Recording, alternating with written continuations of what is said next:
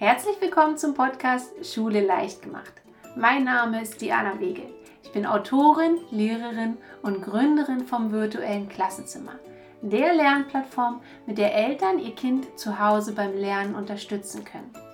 Hier in diesem Podcast geht es darum, wie Kinder mit Freude und Spaß lernen.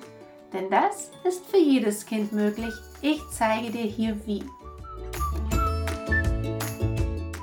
Heute sind wir beim letzten Buchstaben unserer Serie von A bis Z zum erfolgreichen Schulstart und wir sind beim Z wie Zeitmanagement für ein Grundschulkind. Was sollte da sein und was ist möglich? Ich gebe dir eine Methode, die ihr vielleicht zu Hause integrieren könnt. Heute geht es also um das Zeitmanagement und das kann deinem Kind wirklich enorm helfen, gut strukturiert zu Hause die Aufgaben anzugehen.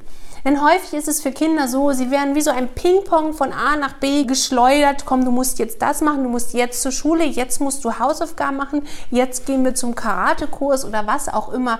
Dein Kind ist unheimlich vielen Dingen ausgesetzt, wann es was zu tun hat. Häufig ist es so, dass das Kind das innere Gefühl hat, oh, ich würde jetzt gerne mal was für mich machen, einfach mal nichts tun, einfach mal irgendetwas spielen, einfach mal meine Kisten und, und, und Schränke zu Hause einmal durchzugucken und mal zu überlegen, was möchte ich denn überhaupt machen. Das kann es aber häufig gar nicht, weil es dann immer wieder von der einen in die andere Sache reingeschleudert wird. Und ja, es gibt bestimmt natürlich die Zeiten, wo das Kind sich das selbst einteilen kann, aber weiß dein Kind, wann diese Zeiten kommen? Und hier möchte ich dir aus meinem virtuellen Klassenzimmer eine Möglichkeit mitgeben, wie ihr zu Hause mehr Struktur reinbringen könnt. Und zwar ist das der Wochenplan. Hast du schon mal darüber nachgedacht, bei euch zu Hause mit deinem Kind einen Wochenplan zu etablieren?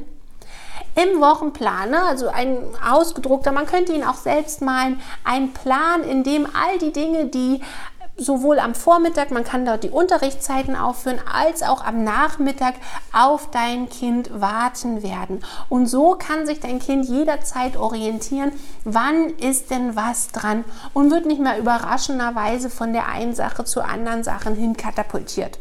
So einen Wochenplan empfehle ich dir auch mit deinem Kind gemeinsam zu entwerfen, weil es ist vielleicht nicht so effektiv, wenn du den einfach vorgibst und dein Kind soll das denn ausführen, sondern er arbeitet den Wochenplan gemeinsam.